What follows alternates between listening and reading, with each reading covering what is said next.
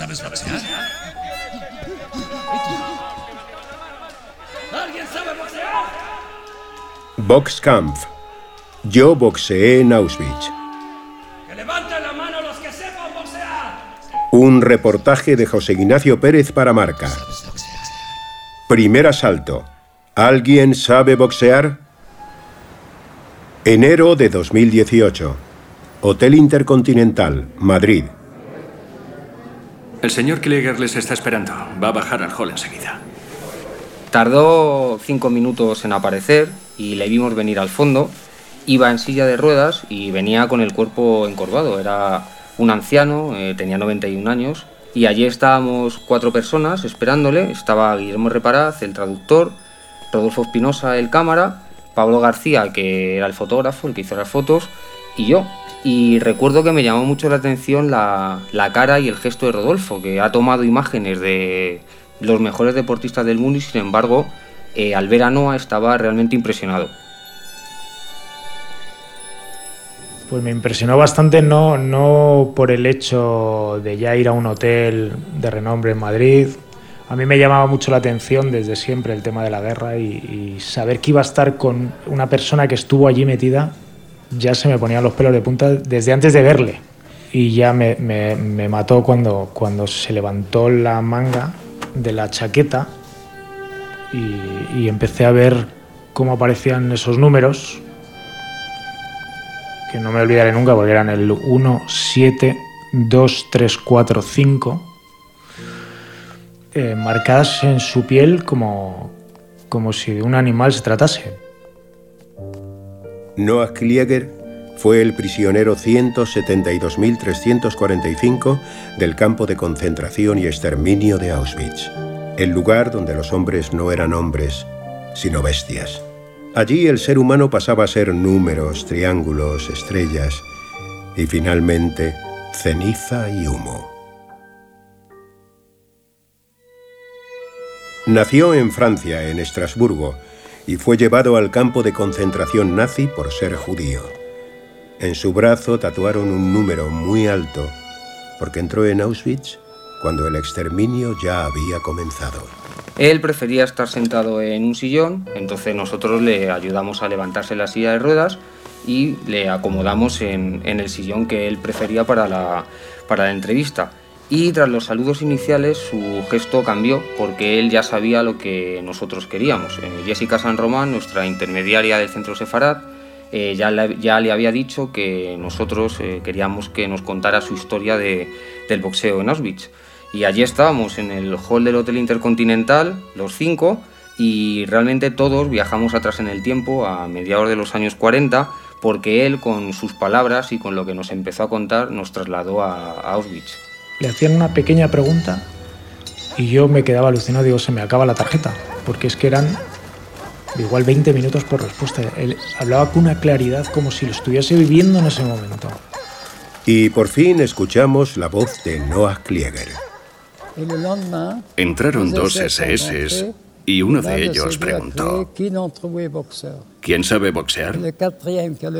Fui el cuarto que levantó la mano. Aún no sé por qué lo hice.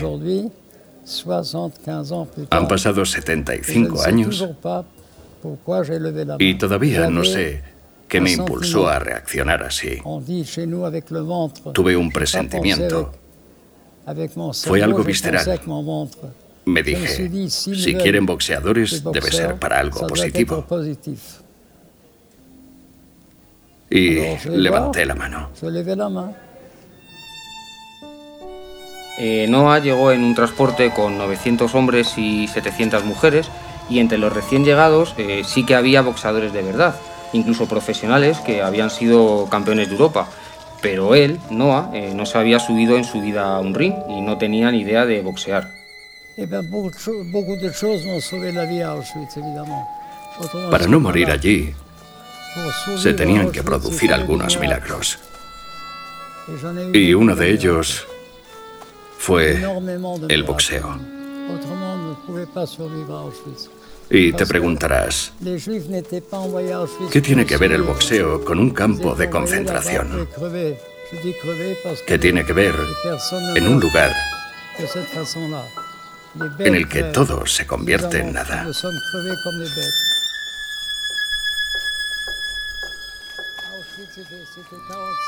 Eh, Noah nos contó que el boxeo era porque el comandante del campo, eh, Henry Schwartz, era un amante de este deporte, entonces él eh, organizaba combates todos los domingos en la Apple Plat a los que podían asistir los presos y si hacía mal tiempo los combates eran dentro de un hangar y ahí solamente podían asistir como público los SS. Cuando llegaban allí los presos pensaban que era un campo de trabajo porque había fábricas, pero realmente no lo era. Cuando llegamos allí, nos bastaron 10 segundos para saber que eso no era un campo de trabajo. Nos hicieron salir como perros, las mujeres separadas de los hombres. Estábamos en Auschwitz II-Birkenau. La Alta Silesia es una de las zonas más frías de Europa. Cuando llegamos hacía 25 grados bajo cero. Nos desnudaron y nos dejaron allí 22 horas. Dos de cada tres murieron de frío. Me lo estaba contando y realmente parecía que era una película de terror. A mí se me estaban poniendo los pelos de, de punta, pero era real, porque él había estado allí lo había vivido en primera persona. Lo había visto con sus propios ojos y había sobrevivido al, frío del primer día de cuando llegó a Auschwitz. Eh, su mirada a veces se quedaba como un poco perdida, como si se trasladase a aquella época y te contaba las cosas, las tenía interiorizadas y las tenía en, eh, él metidas en el cuerpo como el número que llevaba en el brazo. Pero lo que nos tenía que contar era cómo había sobrevivido boxeando sin saber boxear.